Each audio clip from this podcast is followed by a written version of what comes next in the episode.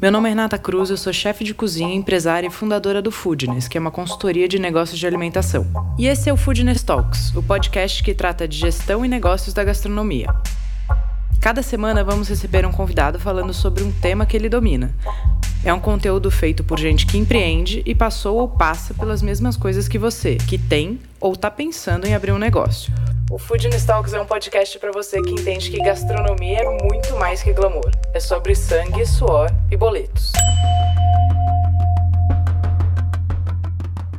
Então, olha que interessante, se você não tem essa quantidade de dados para fazer a, eh, a, tomada de decisão, provavelmente vocês teriam colocado energia é, no lugar errado para resolver esse problema, né?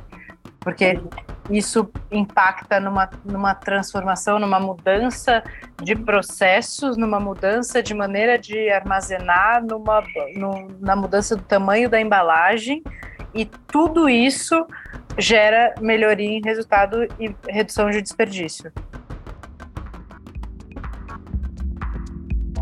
A tecnologia é uma realidade dentro da gestão de negócios e hoje temos mais dados do que nunca.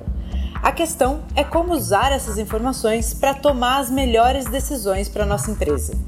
Para começar a entrar nesse assunto, recebemos hoje Vanessa Alves, que faz parte da nossa equipe do Foodness e tem bastante experiência no assunto.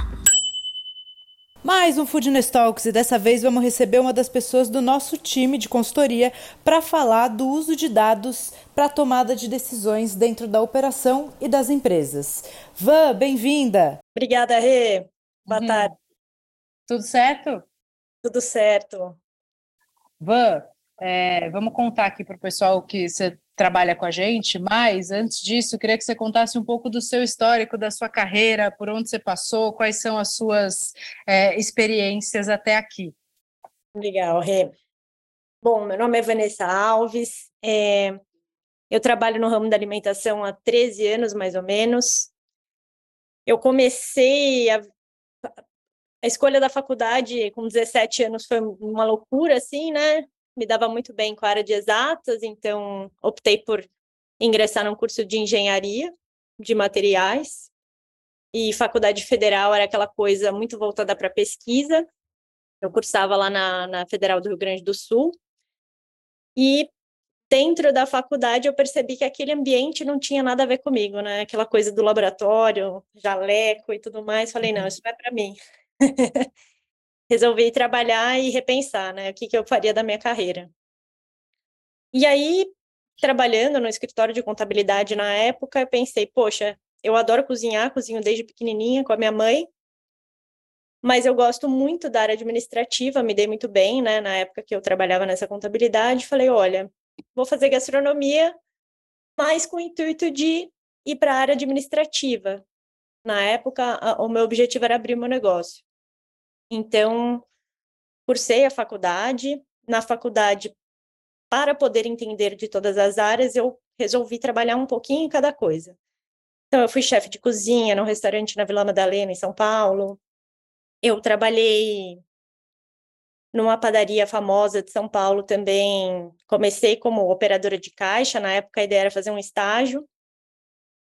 E logo eu fui promovida para subgerente, então pude conhecer um pouco as dores dos, dos sócios e ajudá-los a criar um pouco mais de controle, controle de estoque, controles financeiros, para, parametrização de sistema, fichas técnicas eu construí para eles. Então, fui tomando gosto pela coisa, né? Aí, quando eu saí dessa padaria, eu gerenciei um restaurante em hotel. Então, tive acesso a room service, comida em buffet, fui para totalmente outra área né, de serviço.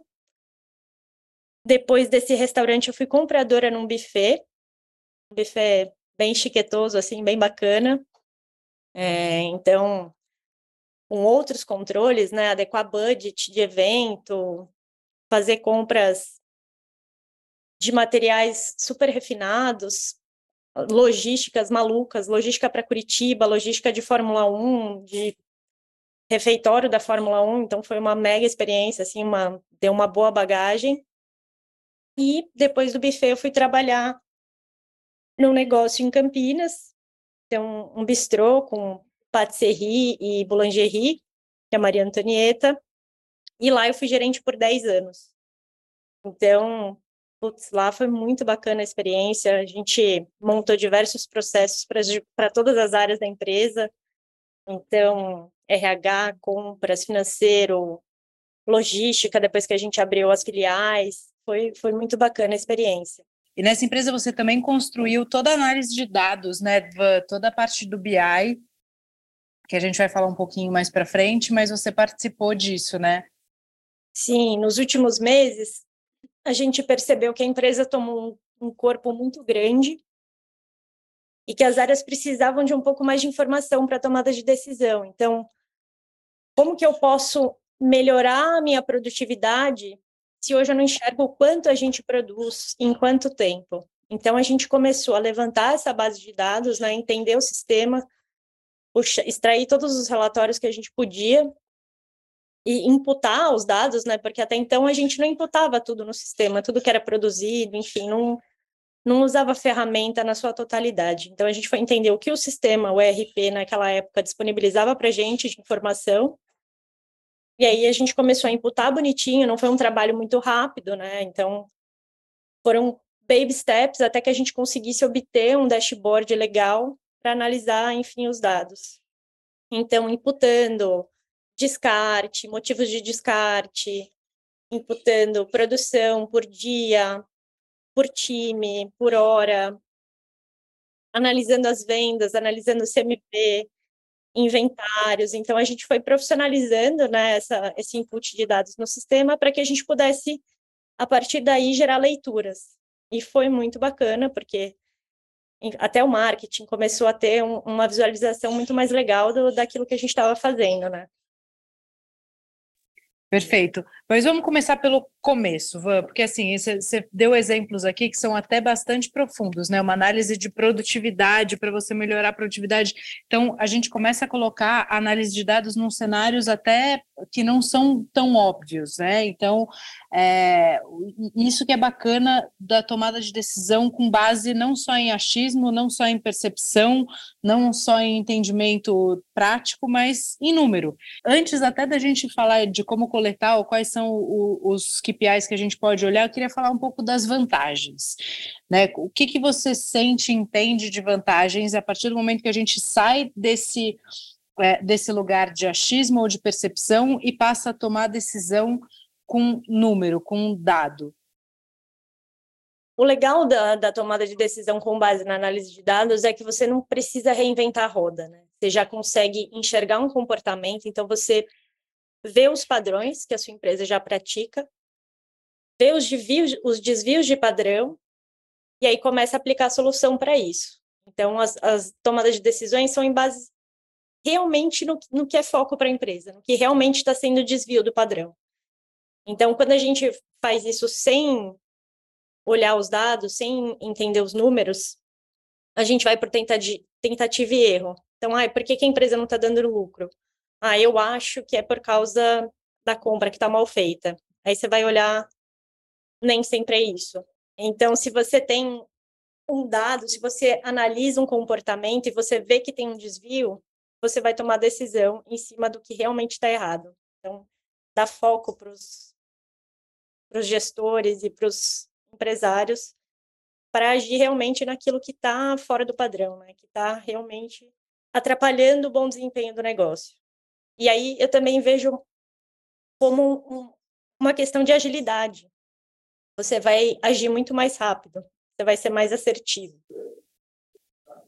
Sim, quando você também é, minimiza essa margem de erro, você coloca energia no lugar certo, você consegue produzir melhoria, na, melhoria contínua e tem uma leitura clara, né? Eu acho que isso também é muito importante. Isso tira aquela, aquela sensação de que a gente está agindo no efeito e a gente passa a agir na causa. Porque o, o que é importante eu medir, da onde está vindo esse, esse desvio de padrão e como eu conserto isso. Porque senão a gente bota muita energia, às vezes em coisas que não trazem nenhum efeito, né? Ou nenhum resultado, melhor dizendo. Exatamente. Então você age sempre na causa do problema, né? Você, pela leitura dos dados, pelos desvios, você consegue entender quais são as causas. E agir em cima das causas e não nos efeitos, porque Isso vai só desgastar a equipe, perder seu tempo e não necessariamente resolver o problema.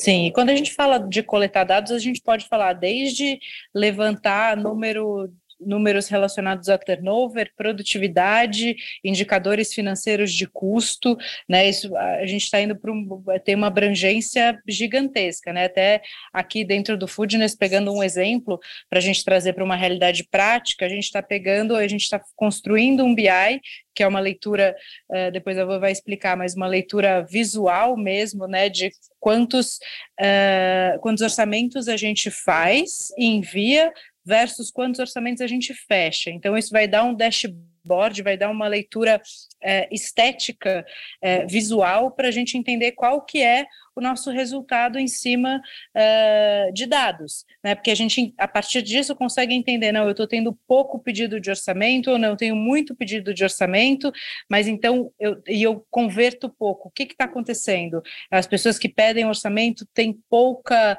Uh, tem pouco perfil uh, dos clientes que, que a gente consegue converter, qual, né, onde está o problema? Até porque isso, usando esse exemplo prático, a gente mandar muito orçamento e poucos orçamentos serem convertidos, a gente está falando de um, de um, trabalho aqui que é consultoria, que é, que é um trabalho personalizado, ele, ele demanda muito tempo da minha equipe. Então, a minha equipe fica com peso, é, um custo muito alto, e eu estou convertendo pouco. Então, a partir disso, eu tenho que tomar decisões, só que eu estou tomando decisões em, em, cima de números. Né? Então, por onde começa, Van? Assim, primeira coisa é entender quais são, quais são os pontos de dor e quais são os indicadores que a gente vai buscar entender? É, minha sugestão assim é sempre começar pela definição dos indicadores. Não dá para você mudar o mundo em uma semana, né? Então, acho que precisa de um foco. Você, por exemplo, começou com a taxa de conversão dos orçamentos feitos da consultoria, sendo que a Foodness tem muito mais negócios, né, muitos mais negócios. Então, você precisa definir quais indicadores você quer analisar e melhorar, enxergar o desempenho. E tem que ser feito por etapas, não tem jeito. E você precisa ter junto de você a pessoa que vai usar essa leitura no dia a dia dela. Então, para que, por exemplo, para quem interessa a leitura de, do CMV? Para o comprador? Então, o comprador tem que estar junto montando esse dashboard, que na verdade o dashboard é a visualização dos dados de uma forma que fique clara e simples dele entender. Não pode ser nada muito rebuscado, nada muito maluco, para que a pessoa não consiga fazer a leitura, né? entender o que esse dashboard está querendo dizer para ela. Então, você define esses indicadores, junto das pessoas que vão utilizar esses dashboards. Depois que você define esses indicadores, você extrai os relatórios do seu sistema ERP, né? Então, traz tudo que vai. Vai traduzindo, Van. Conforme você for falando. É. Beleza. ERP Enterprise Resource Planning. Na verdade, é o sistema de gestão que você usa na empresa. É... Então, você extrai esses relatórios da sua operação e monta uma base de dados. Raras vezes, raros ERPs vão trazer bonitinho o, o relatório tratado para você. Então, você exige aí um, uma dedicação. Eles normal... vão trazer um relatório que é basicamente uma planilha, né? Que não é necessariamente um dashboard. São poucos os sistemas que oferecem uh, um dashboard e dashboard, voltando aqui também, é uma ferramenta de gestão visual, né? Ela vai mostrar de forma clara, objetiva, é, o que a gente precisa monitorar. Né, a evolução dos resultados. Então, ela vai trazer gráficos, vai trazer as coisas coloridinhas, os números maiores, então fica muito mais fácil de exercitar a leitura.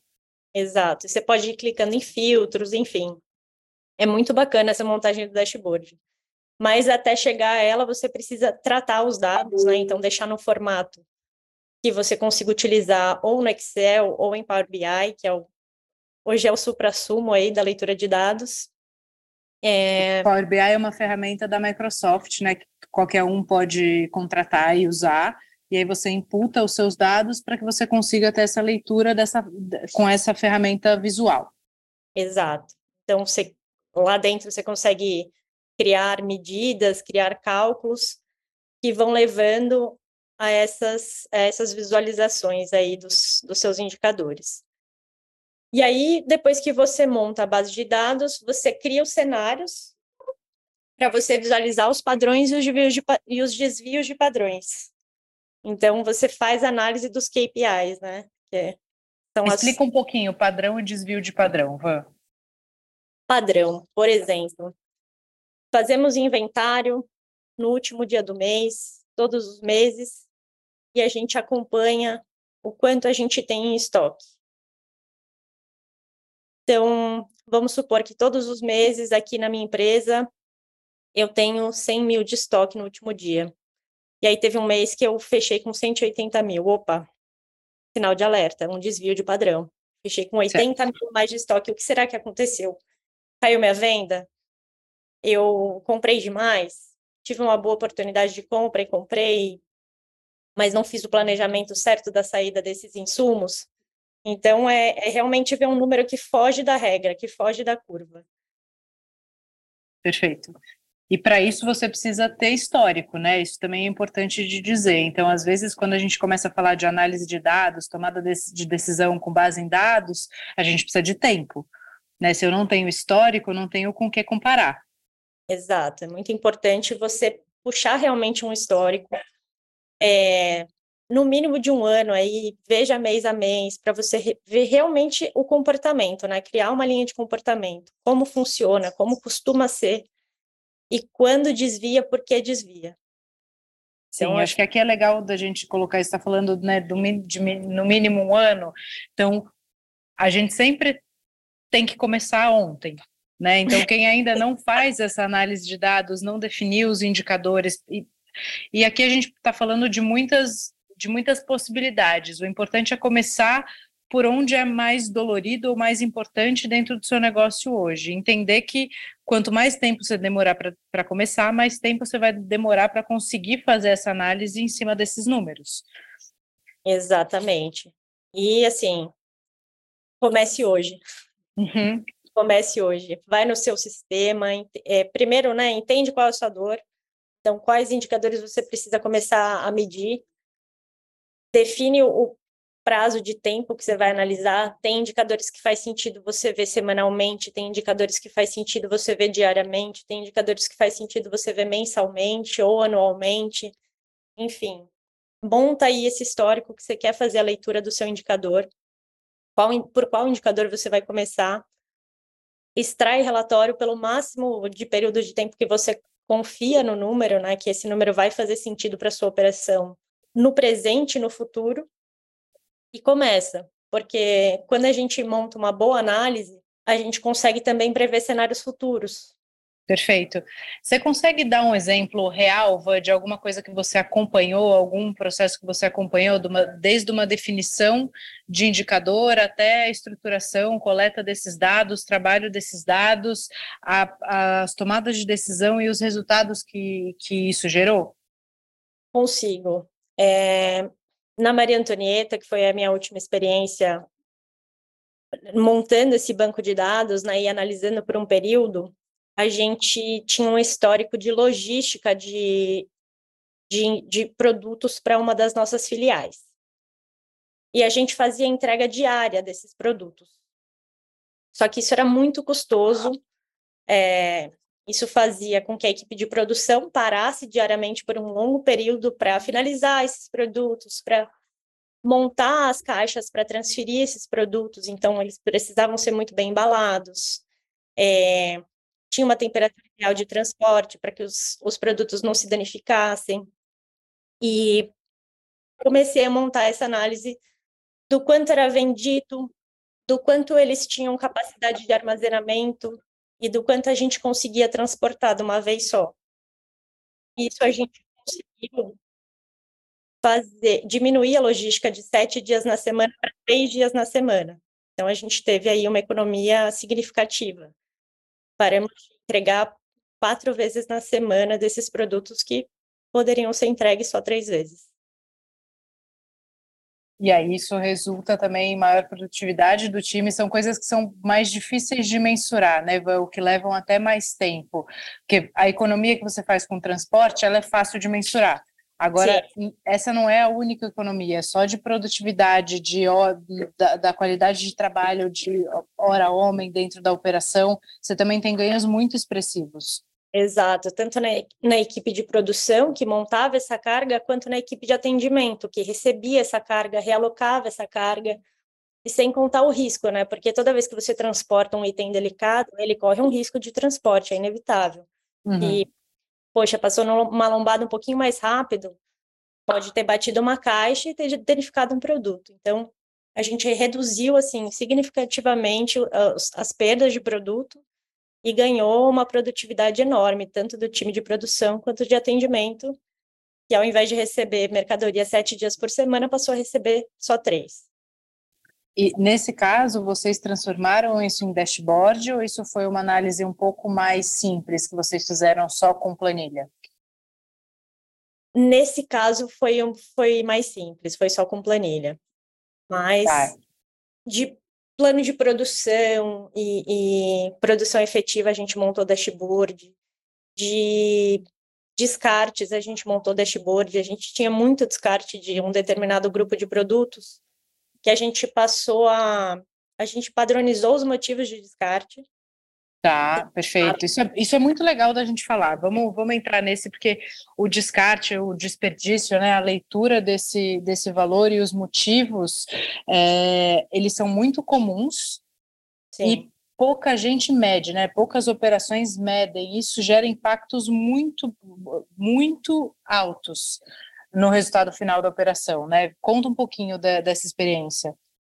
Então, na verdade, a gente estava fazendo análise dos macarrons, que é um produto extremamente delicado, tanto na uhum. forma de se produzir, quanto transporte e armazenamento, é, até o manejo para venda, ele corre um risco sério de ser danificado. Então, a gente começou, primeiro padronizou os motivos de descarte na fábrica e, e na loja, né, na ponta, e começou a mensurar o quanto a gente estava tendo de perda desse produto. E aí, quando você fala de padronização dos motivos de descarte, vamos até trazer exemplos reais. Quais foram os motivos? É, é, a gente diminui as variáveis né, para conseguir melhores é, leituras. Então, nesse caso, quais foram os motivos que vocês deixaram ou que você sugere que sejam usados? Então, é, nesse caso, a gente usou padrão de produção, então o produto já saiu da fábrica fora de padrão, ele pode ter sido mal armazenado na fábrica, e aí por isso ele umedeceu ou ressecou. Aí ele pode ter tido problema no transporte, então ele saiu em perfeito estado da fábrica, mas no transporte ele perdeu temperatura ou quebrou por algum motivo. E aí tem os motivos de loja. Então, se você acondicionou bem, se você armazenou bem, se você, na hora de tirar de um, de um lugar, de transportar do estoque para colocar na vitrine, se você tomou os devidos cuidados, quanto tempo esse produto passou na vitrine. Então, ele tem uma vida muito curta em vitrine. E acho que é isso, assim. A gente olhou todos Foram esses. Então, Todos... vocês, além de definir, por exemplo, porque poderia ser muito simplório, por exemplo, padrão, armazenamento, transporte e validade, mas vocês abriram esse range um pouquinho para ver aonde era o problema, é isso, conseguir ter esse dado, assim, onde está onde está tendo problema, é no, no, armazenamento em fábrica, é no transporte, é, é no armazenamento dentro de loja, é no tempo que ele passa dentro da, da estufa, é, foi bem por aí assim o trabalho. Então a gente abriu o, o range de, de motivos de descarte e aí analisando esses dados a gente viu que a gente precisava melhorar um pouco em cada em cada etapa desse processo. Então a gente mudou na época a forma que eles eram armazenados na fábrica, porque já no freezer da fábrica ele pegava umidade, então, a gente mudou a forma de embalar para que ele não absorvesse mais umidade na, na fábrica. No transporte, a gente manteve, né, não mexeu nessa embalagem, manteve. No caso, a gente precisou padronizar essa embalagem, então, colocar quantidades menores que se adequassem aos pedidos das lojas. Então, por exemplo, Se antes eu armazenava 35 unidades do mesmo sabor, eu passei a armazenar 20. Que era um tá. número que tinha mais sentido para escalar o transporte. É... Então, mantivemos essa embalagem da fábrica para o transporte. E na loja, a gente fez um controle mais eficiente da quantidade que era pedida e da quantidade que era disposta. Porque macarrão é bonito aquela montanha, né? Aquela coisa cheia, visual, ele é lindo, ele é colorido. Mas a gente passou a fazer diferentes disposições durante a semana, que tinha uma venda um pouco menor, e aos finais de semana, sim, a gente colocava aquela vitrine maravilhosa, exuberante. Perfeito. Então, olha que interessante, se você não tem essa quantidade de dados para fazer a, eh, a, tomada de decisão, provavelmente vocês teriam colocado energia é, no lugar errado para resolver esse problema, né? Porque Exato. isso impacta numa, numa transformação, numa mudança de processos, numa mudança de maneira de armazenar, numa, no, na mudança do tamanho da embalagem, e tudo isso gera melhoria em resultado e redução de desperdício. Com certeza. E, Foi e uma aqui... análise passo a passo, assim. Quanto tempo durou isso? Você tem ideia? Foi uma coisa assim de três semanas, ah. até a gente identificar e realmente aplicar as medidas. Três semanas a gente já estava executando as medidas para evitar aí os, os desperdícios. Perfeito. Ova, e aqui a gente está falando aí de uma análise pontual de desperdício que a gente já considera uma empresa que tem uh, dados e, e, indicadores muito bem definidos, e aí quanto mais estruturado você está, mais profundo você consegue indo, certo? Sim, com certeza. E assim, era muito importante o envolvimento de todas as áreas nisso, porque eu sozinha cuidando dos números, não fazia sentido nenhum. Então, a chefe da produção estava comigo, me abastecendo de informação para que eu abastecesse o sistema, para que eu fizesse a leitura e eu passava para ela também o resultado desse dessa análise para que juntas a gente conseguisse ir construindo soluções. Então, o envolvimento da líder da produção foi imprescindível. Se ela não tivesse participado, a gente não teria atingido os resultados. Então, é muito importante que cada área que vai ter os seus indicadores mensurados e acompanhados, esteja junto construindo isso, construindo análise, construindo as soluções para que realmente elas tragam resultado para a empresa. Sim, acho que você tocou num ponto que eu defendo bastante. Sempre que a gente fala de desperdício especificamente, é, a gente precisa exterminar aquela cultura do, da punição. Né? Então, ah, eu vou descontar da caixinha, o tanto que quebra, é, quebra é uma outra, uma outra coisa que pode, a gente pode entender dessa mesma forma, né? O desperdício vai ser descontado da caixinha. A gente precisa colocar as pessoas para que todas trabalhem no mesmo é, movimento de mudança de mindset, né? Da gente conseguir descobrir onde está o problema e cuidar, e cuidar do problema. Se a gente cria essa cultura de punição, é, a gente faz com que as pessoas não abram os números ou não estejam engajadas em mostrar onde está, onde está o problema. Exato.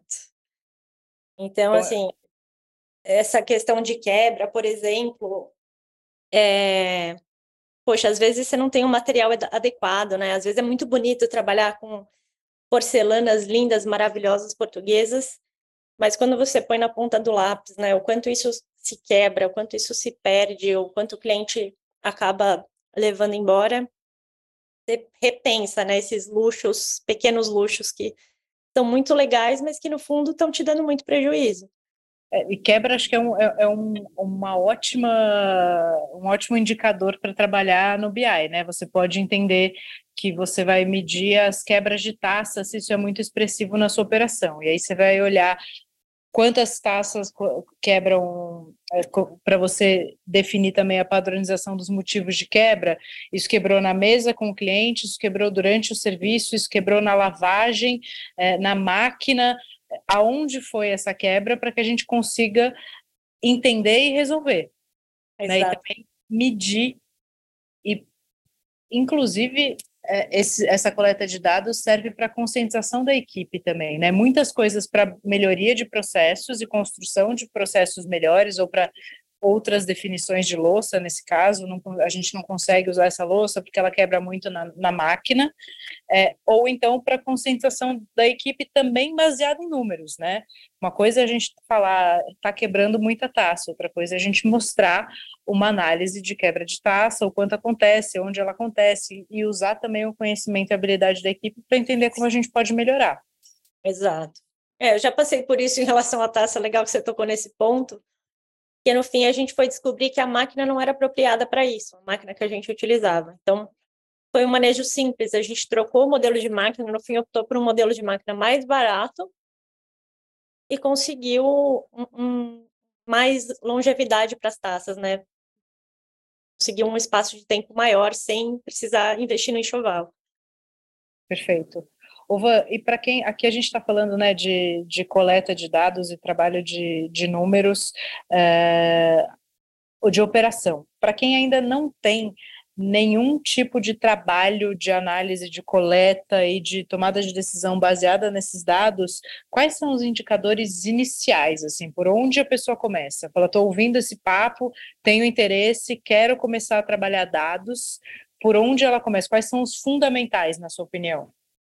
Olha, na minha opinião, o primeiro indicador fundamental é venda. Então, comportamento de venda é muito importante.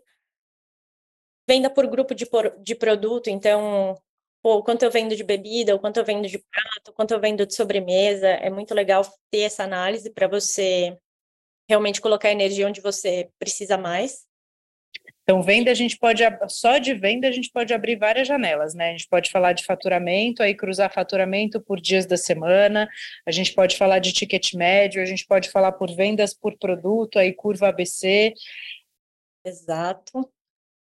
Então, ver os itens que você mais vende, enfim, é, uma, é um, um assunto complexo, né? Que pode abrir aí para várias, várias discussões, como você falou. Uhum. O CMV é muito importante, né? O custo de mercadoria vendida. Então, custo unitário de cada produto que você tem na loja. Muito importante que você acompanhe esse número, que ele seja saudável, né? Que seja tenha uma margem saudável. É... E aqui, quando a gente está falando de CMV com base em dados, olha que legal que a gente já consegue aprofundar. Se a gente está falando de CMV teórico, então ficha técnica. Ah, não tenho as fichas técnicas ou estão todas desatualizadas. Por onde eu vou começar? Pelos produtos que você mais vende. Né? Não adianta você fazer a bolachinha do café, ele vai impactar muito menos no seu CMV do que o seu prato de polvo que você mais vende na casa, o seu prato de ancho que é o mais vendido na, na sua operação. Exatamente, importante então, começar a analisar esse CMV teórico, então montar a ficha técnica desses produtos mais vendidos. Custos também é uma, uma linha bastante importante, né? Custos, custos fixos, custos variáveis, então analisar, às vezes tem mais de humanidade, quanto eu gasto de internet em uma, quanto eu gasto na outra, será que eu não consigo adequar, que eu consigo fechar de contratos melhores. É, turnover é um índice que a gente fala demais né, em negócios de, de alimentação, então, o porquê desse turnover, então, ah, eu preciso pagar melhores benefícios, eu preciso distribuir melhor a gorjeta, então, quais são os motivos do meu turnover? É legal ter uma leitura desses dados. Clima organizacional, uma coisa que dá para montar análise, então fazer pesquisa de clima com o time, entender o que está acontecendo, por que, que eu estou perdendo colaborador, ou porque, enfim, eu tive uma queda no desempenho da equipe. Às vezes eles estão relacionados a coisas muito simples de resolver, muito baratas para o negócio, que vão gerar muito resultado. Trabalhar essas questões de pesquisa de clima. Sim, porque muitas vezes a gente fala, ah, mas uh, o mercado está assim, as pessoas não param em lugar nenhum, mas é super importante olhar para dentro e entender o que está acontecendo. Sim, então analisar DRE, ver né, o, o quanto eu estou produzindo de, de, de lucro, o quanto eu estou produzindo de faturamento, desse faturamento, o quanto eu estou gastando em produto, o quanto eu gasto em recursos humanos, o quanto eu gasto nos meus custos fixos, o quanto eu gasto em manutenção. Manutenção também é um, é um item que dá para acompanhar, porque depois de um, um, uma determinada, determinada idade do negócio, a gente começa a ter alguns problemas, né, crônicos. Então, geladeira tem uma vida útil, fornos, fogões têm vida útil, então é muito importante a gente acompanhar para que eles não quebrem também todos ao mesmo tempo. Sim. Então, fazer manutenção preventiva, preventiva é muito bacana. E aí, você falou de, um, de, uma leitura que é a clássica, né, que é o DRE. Então, o DRE é o raio-x do seu negócio. Ele vai, basicamente é uma planilha que vai te mostrar todas as suas entradas, todas as suas saídas e o resultado que a sua empresa produziu. E aí, para quem já trabalha, para quem já viu uh, uma transformação de um DRE de Excel ou de sistema para um dashboard, entende a beleza que é fazer a leitura baseada em gráficos, né? É completamente diferente, você tem muito mais clareza e também consegue acompanhar um mês em relação ao outro, né? Exato. É mais bonito ainda quando é positivo, né, Rê? Não, quando é positivo. Mas, Mas vamos usar então o DRE para a gente falar um pouquinho da, da, história da construção do BI, porque acho que isso é super legal de trazer. É, eu comecei há pouco tempo, pouco menos de um ano, e realmente assim a, a visualização das informações e dos dados é completamente diferente. Assim, a gente fica no começo você fica muito impactado e depois você fica viciado. Você só consegue tomar decisão olhando dashboards, né? Isso é muito legal. Você consegue botar vários filtros. No, usando o caso do Foodness de novo, a gente consegue uh, botar filtros e entender os usuários de core, por exemplo, os assinantes de core, em que região do país que eles estão, quais são os dias que as pessoas mais convertem assinatura, por quanto tempo as pessoas ficam dentro da plataforma, é, e a gente começa a conseguir uh, entender não só uh, os, as nossas necessidades de movimento, mas também o comportamento do cliente. Né? Isso é, gera impactos gritantes na, na tomada de decisão. É, sem dúvida. O dashboard ajuda muito a, a, a, tornar o negócio mais claro, porque tem gente que não tem facilidade em ler planilha. Uhum. Planilha é, é chato para a maioria das pessoas, né? E elas não conseguem extrair o que, que aquela planilha está querendo dizer. Então, quando você transfere isso para um dashboard, você monta um modelo visual. Então, você põe, por exemplo, um gráfico de pizza para ver aonde estão os seus maiores custos. Você enxerga claramente o tamanho da fatia. Então, Exato. óbvio para você fazer a leitura daquele dado. Ou como você falou, um mapa de calor por região. Então, onde estão a maioria dos, onde está a maioria dos meus clientes? Em qual estado, em qual cidade, enfim, em qual região do país?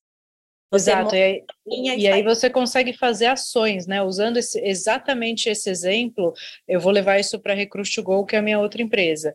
Eu consigo ter um mapa de calor de onde são uh, os números, os maiores números de pedido, né, quais são os bairros onde tem, existem mais pedidos é, para minha empresa. Então, isso eu pego pelo site, eu pego manualmente e imputo lá no nosso Power BI. A partir daí, eu consigo entender que a Zona Sul tem uma concentração maior de pedidos. Eu posso aprofundar até mais, falar que bairro da Zona Sul tem uma maior concentração de pedidos.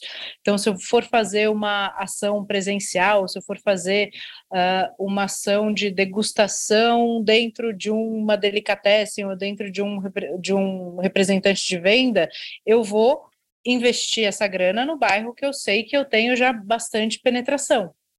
Sim, ou de repente você quer montar uma dark kitchen, quer montar um negócio para te ajudar na distribuição dos seus produtos.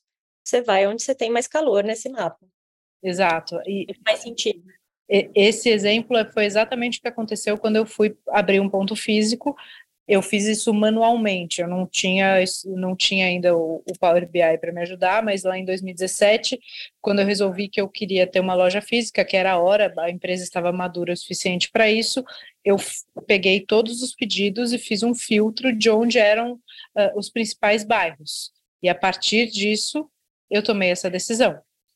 Sim, bacana. Né, hoje eu teria um dashboard para me mostrar isso visualmente, teria um, um BI.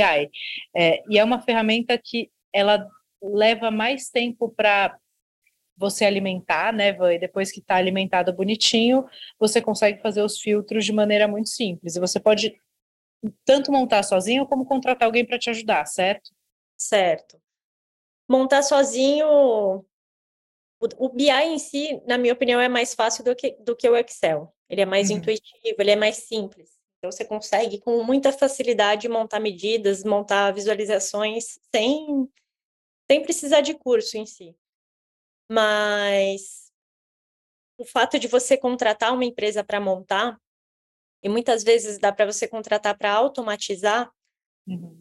sua vida vai ser só abrir o BI e olhar os números. Então, é maravilhoso você poder ter isso no seu negócio. Então, o sistema mandando ah, informações automaticamente com um clique. Você dá um clique lá e aí o BI extrai as informações do, do seu ERP e joga lá na sua visualização, no seu dashboard. Isso realmente Sim. é incrível, assim, você ganha muito tempo no é, seu trabalho. A gente, a gente faz no Foodness, inclusive a gente está montando um módulo para isso, né, Van, que é justamente o entendimento, a definição dos indicadores, a construção uh, do Power BI para que depois o, o, cliente tenha essa automação e consiga tomar as decisões em cima desses dados, desses números que a gente entendeu que eram os mais relevantes. E também depois ele pode ir incluindo mais coisas, né? Isso é muito interessante. Amadureci, consigo já tomar decisões com esses dados, eu posso começar a aprofundar é, minhas linhas de análise. Exato. Como a gente estava falando da RE, por exemplo, eu vi ali que o meu maior o maior setor que me toma custo é mão de obra. Então, eu pego esse setor e vou aprofundar. Então, vou aprofundar cargos, salários, descrição de cargo, é, o quanto eu vendo por loja, para o número de funcionários que eu, que eu tenho. Então, o assunto que você vê que chamou mais atenção, aí você aprofunda. Perfeito. Então, é, é muito bacana que, claro, você precisa das informações bonitinhas imputadas, mas isso vai te gerar uma leitura muito facilitada do seu negócio. E acho que tem uma coisa muito importante da gente dizer que é a partir do momento que você coleta os dados, você transforma esses dados em informação e você está com eles disponíveis para te ajudar a tomar uma decisão ou para gerir o negócio no dia a dia, é importante que você use essa informação, né? O que também você só colete, só tem esse trabalho, só invista esse tempo e essa energia com aqueles dados que você consegue de fato tratar, trabalhar e usar para tomada de decisão. Não adianta você ouvir esse podcast sair que nem um maluco querendo coletar todo e qualquer dado dentro da sua empresa e não for fazer nada com isso.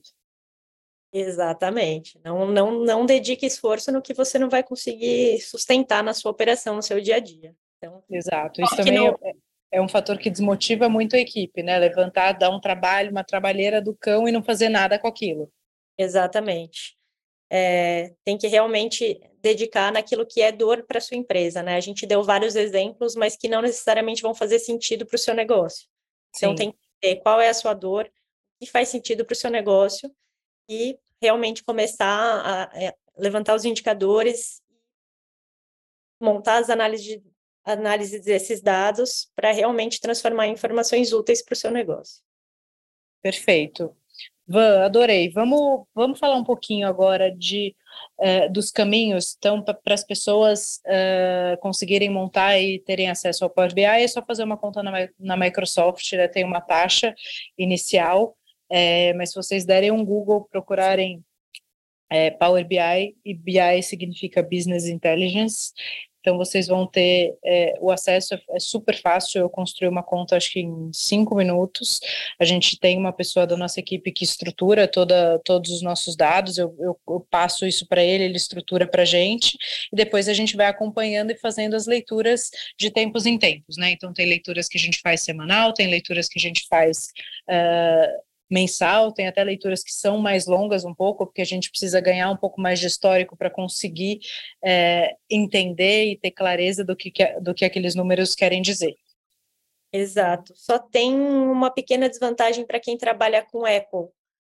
O Power BI não roda bem no, no MacBook, no, no, nos computadores da Apple e nem no iPhone. Então, você precisa aí de algum facilitador, né? Eu uso, no caso, o Parallels, que é um é como se ele abrisse o Windows, eu tivesse os dois sistemas instalados no computador. Então eu tenho o iOS e eu tenho o Windows instalado. para que eu ah, consiga. Ah, boa dica. Se eu não sabia qual que é o é um site, é um aplicativo? Chama Parallels Desktop. Ele tá. ele é uma nuvem, na verdade, que você contrata que o seu computador ele fica dividido. Então, você consegue trabalhar nele com a visualização do Windows e você consegue trabalhar nele como um Mac.